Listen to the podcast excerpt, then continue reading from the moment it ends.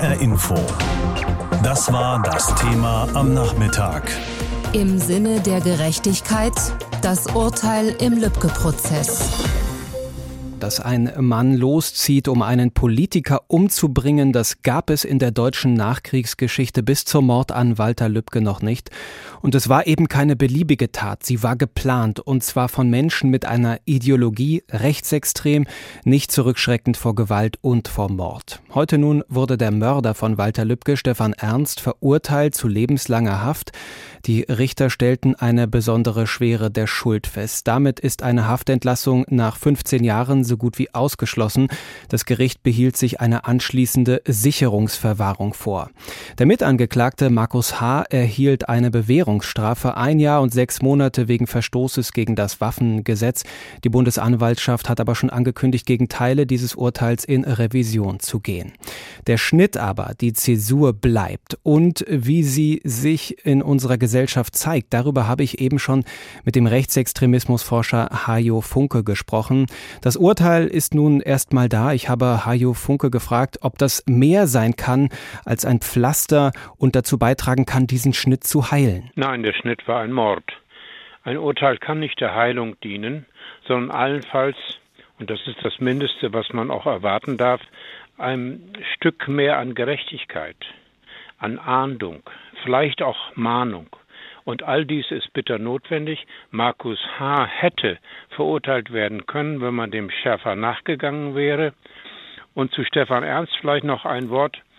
Er ist 20 Jahre äh, als Rechtsextremer bekannt gewesen, als Gewalttäter und ist dennoch dann als abgekühlt vom Schirm der Sicherheitsbehörden verschwunden. Und das ist bis heute ein Skandal, der nun vermutlich und hoffentlich vom Untersuchungsausschuss des Hessischen Landtags aufgeklärt werden könnte. Herr Funke, es war der erste Mord an einem Politiker in der Nachkriegszeit. Was hat sich seit dieser Tat denn für Politiker, für ihr Leben und auch ihren Alltag verändert? Die Politiker haben natürlich, und es gibt ja Beispiele dafür, wie konkret die Bedrohung ist, auch mit Angst reagiert und zu Recht. Es gibt eine neue Studie von der Böll Stiftung, beleidigt und bedroht, dass das in der Kommunalpolitik sehr verbreitet ist und was man dagegen tun kann. Ja, das ist eine Herausforderung und ist es nur zu hoffen, dass die Kommunalpolitiker nicht nachgeben und sich zurückziehen. Was sehen Sie denn für Möglichkeiten für Kommunalpolitiker, sich konkret äh, zu schützen und äh, vielleicht Dinge anders zu machen, die zuvor vernachlässigt worden waren?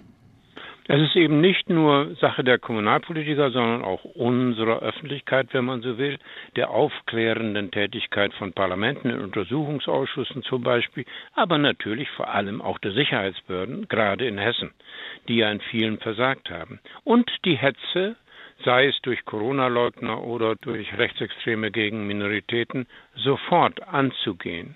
Und dann auf der anderen Seite natürlich sich selbst auch als Kommunalpolitiker so gut es geht zu schützen, sich abzustimmen, sich helfen zu lassen, sich aufmerksam zu machen, auch über die Fraktionsgrenzen hinaus. Und das ist, glaube ich, die Kernbotschaft dieser Studie, die ich eben erwähnt habe. Sie haben ja praktisch die Corona-Leugner schon angesprochen, die Corona-Krise insgesamt. Man könnte ja meinen, dass so eine Tat wie der Mord an Walter Lübcke die Menschen aufrüttelt, vielleicht zum Nachdenken anregt, da auch Lehren draus zu ziehen, das haben Sie auch schon angedeutet. Aber man könnte momentan eher den Eindruck haben, die Menschen radikalisieren sich zusätzlich. Trifft das zu? Und wenn ja, warum ist das so? Die Corona-Krise ist ein grundstürzendes Ereignis für viele Menschen und äh, treibt viele auch in Not und vor allem in Angst und Unsicherheit. Und ein Teil davon, dieser Ängste, wird genutzt und brutal missbraucht von Corona-Leugnern und Verschwörungsideologen und dann auch mit Gewalt. Und auch da gilt sofort unmittelbar dagegen vorzugehen als Sicherheitsbehörden. Nicht zu warten wie in Leipzig oder äh, wie in Berlin vor dem Reichstag, sondern sofort das zu checken und einzudämmen, um so diese Radikalisierten zu isolieren. Und auf der anderen Seite sehe ich schon, dass nach dem Mord an Walter Lübcke und den Attentaten danach es zu viel Umdenken gekommen ist in der Öffentlichkeit bei Ihnen, aber eben auch in den Sicherheitsbehörden. Aber das muss noch mehr und gerade in Hessen verstärkt werden. Die Warteschlangen vor dem Oberlandesgericht Frankfurt waren lang heute Nacht, denn wegen der Corona-Maßnahmen durfte nur eine bestimmte Anzahl Besucher hinein in dieses Gericht. Viele, die das Urteil im Lübcke-Prozess im Gerichtssaal verfolgen wollten, hatten sich mit Decken, Regenschirmen und Thermoskannen eingedeckt. Sie wollten dabei sein, wenn Richter Thomas Sagebiel das Urteil spricht. Doch wer ist der Mann, der 45 Verhandlungstage erstreckt auf fast acht Monate diesen Prozess geführt hat? Heike Borufka stellt Richter Thomas Sagebiel vor. Der Jurist ist für gewöhnlich ein Mensch, der gelernt hat, zunächst im Kommentar zu blättern. Dort, wo steht, wie Gesetze ausgelegt werden. Thomas Sagebiel hat dagegen immer den Menschen im Blick, auch wenn der auf der Anklagebank sitzt. Denn über sein Schicksal entscheidet er mit. Auch im Umgang mit seinen Kolleginnen und Kollegen steht für ihn der Mensch im Vordergrund. Er duzt sich mit ihnen, auch wenn die neue Kollegin gerade angelernt wird, um entweder eines Tages den Vorsitz einer Strafkammer am Landgericht zu übernehmen oder Beisitzerin am Oberlandesgericht zu werden. Im Lübcke-Prozess sitzt sie rechts von ihm. Sagebiel überlässt ihr immer wieder ganz alleine die Vernehmung von Zeugen oder übergibt ihr das Fragerecht bei großen Themenkomplexen. Ungewöhnlich für einen Richter. Im NSU-Prozess in München zum Beispiel war der Vorsitzende Richter autoritär, fragte ausführlich, so dass für die anderen kaum Raum mehr blieb. Sagebiel ist kooperativ. Nur eines unterscheidet Sagebiel deutlich von denen, die mit ihm auf der Richterbank sitzen. Er ist direkt und damit auch furchtlos wie kein anderer. Hören Sie auf mich, Hören Sie nicht auf Ihre Verteidiger, hat er zu Prozessbeginn zum mutmaßlichen Lübcke-Mörder Stefan Ernst gesagt. Er sagt diesen Satz häufig zu Angeklagten, doch zum ersten Mal hat ein so großes Publikum diesen Satz wahrgenommen. Und zum ersten Mal hat dieser Satz zu einem Ablehnungsgesuch geführt. Gestehen Sie, wenn es etwas zu gestehen gibt, sagt er den Angeklagten auch. Das sei seine Fürsorgepflicht. Vor einigen Jahren ergänzte er, wichtig sei, keine konfrontative Verhandlung führen, sondern auch mit den Angeklagten und den Anwälten in ein Gespräch zu kommen, auch mit den Zeugen in ein Gespräch zu kommen.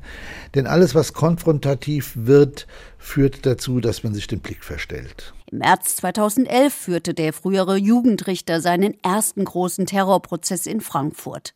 Angeklagt war Arid Ucker, ein junger Mann, der sich damit brüstete, am Frankfurter Flughafen den ersten deutschen Terroranschlag verübt und dabei amerikanische Soldaten erschossen zu haben. Damals war Sagebiel noch die Strenge des Jugendrichters anzumerken. Das änderte sich im Laufe der Jahre. Ganz anders sein Verhandlungsstil im Prozess gegen einen Völkermörder aus Ruanda. Auch damit betrat er juristisches Neuland in Deutschland. Und später noch einmal, als der erste IS-Rückkehrer in Frankfurt angeklagt war.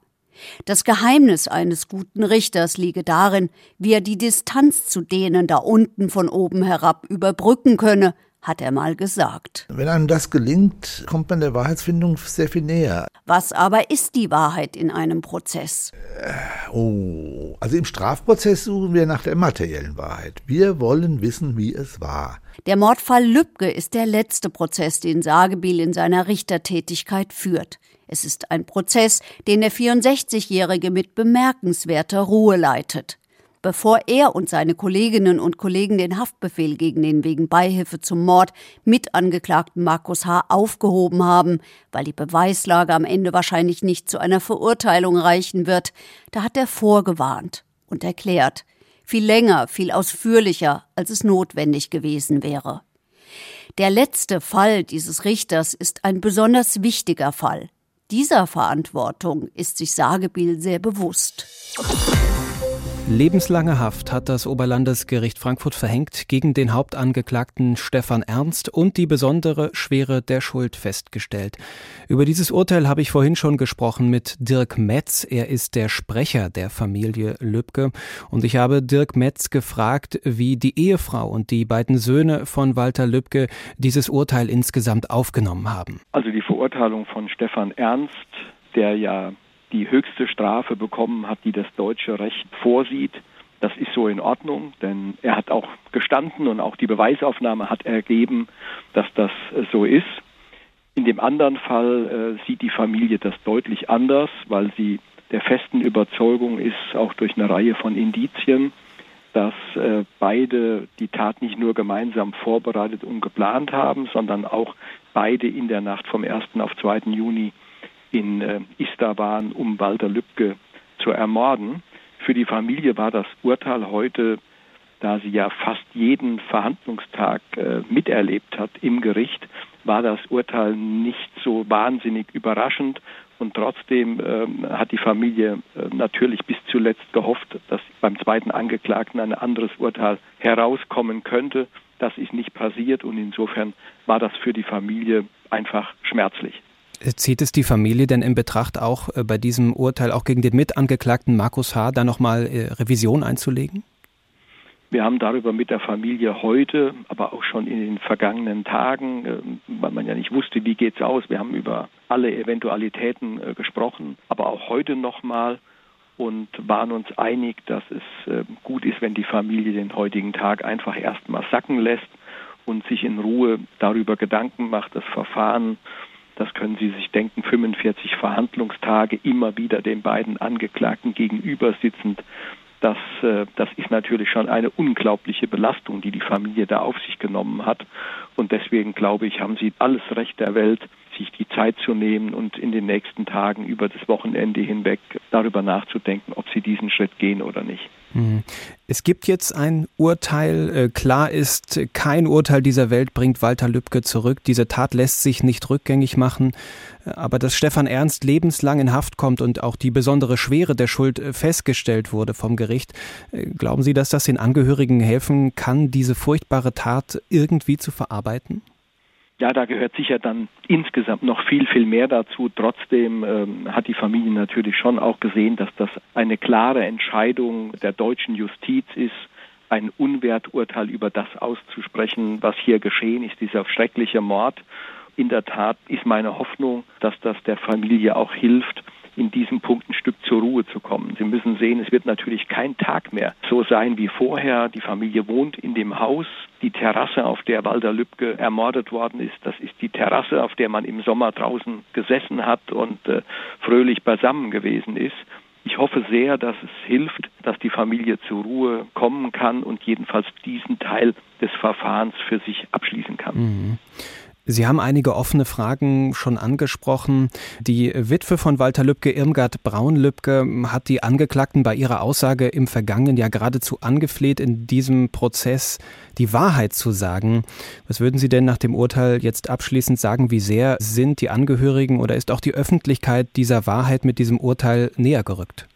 Also was den Hauptangeklagten betrifft, hat sie ihn nach unserer Überzeugung erreicht und er hat ja dann auch sehr, sehr ausführlich und auch sehr präzise gesprochen, sodass wir der festen Überzeugung sind, er ist ja der einzige Zeuge, der öffentlich gesprochen hat, weil der Mitangeklagte hat sich ja den ganzen Prozess über sieben Monate lang geweigert, auch nur irgendetwas zur Wahrheitsfindung beitragen zu können. Ja, Stefan Ernst ist von Irmgard Braun-Lübcke erreicht worden und insofern sind die Angehörigen auch der Überzeugung, dass das, was Ernst dort gesagt hat, wiedergegeben hat, was in der Nacht vom 1. auf 2. Juni 19 geschehen ist. Nach siebeneinhalb Monaten im Prozess gibt es also ein Urteil. Das Oberlandesgericht Frankfurt hat heute Vormittag dieses verkündet. Lebenslange Haft also für den Hauptangeklagten Stefan Ernst. Dazu hat das Gericht auch die besondere Schwere der Schuld festgestellt. Möglicherweise folgt nach der Haftstrafe eine Sicherungsverwahrung gegen Stefan Ernst. Der Mitangeklagte Markus H. dagegen wurde vom Vorwurf der Beihilfe zum Mord erstmal freigesprochen, aber wegen eines Waffendelikts zu einer Bewährungsstrafe verurteilt. Gegen dieses Urteil hat die Bundesanwaltschaft schon Revision angekündigt. Unsere Gerichtsreporterin Heike Borufka hat den Lübcke-Prozess von Anfang an intensiv begleitet. Heike, du hast heute im Gerichtssaal das Urteil verfolgt. Wie hat Stefan Ernst reagiert? Als Stefan Ernst um kurz nach 10 Uhr heute Morgen den Gerichtssaal betreten hat, da hat er sich mit dem Rücken an die Wand gelehnt, so als suche er Schutz. Einer seiner Verteidiger hat dann zu ihm gesagt, wie es ihm gehen würde und man konnte seinen Lippen ablesen, gut. Das war die einzige Regung, die heute von Stefan Ernst zu sehen und wahrzunehmen war. Wie war das bei Markus H., dem Mitangeklagten? Er ist jetzt ja erstmal mit einer Bewährungsstrafe davongekommen, auch wenn das Urteil da noch nicht rechtskräftig ist. Wie war denn seine Reaktion? Markus H. ist uns ja in diesem ganzen Prozess immer dadurch aufgefallen, dass er unangemessen gegrinst hat, dass er überheblich etwa in Kameras geschaut hat. Heute war das anders. Heute habe ich dieses Überhebliche nicht wahrnehmen können, auch nicht das Grinsen. Er hat einen Augenblick lang mit einer Augenbraue gezuckt, als das Urteil verkündet worden war und als klar war, er ist vom Vorwurf Beihilfe zum Mord frei freigesprochen. Das sah ein bisschen so aus, als sei er erleichtert und es wirkte zum ersten Mal in diesem ganzen Prozess so, als sei er mal nicht so überheblich. Hm, es gibt da eine Revision bzw. angekündigte Revision der Bundesanwaltschaft in diesem Urteil gegen Markus H. Hat das aus deiner Sicht Aussicht auf Erfolg?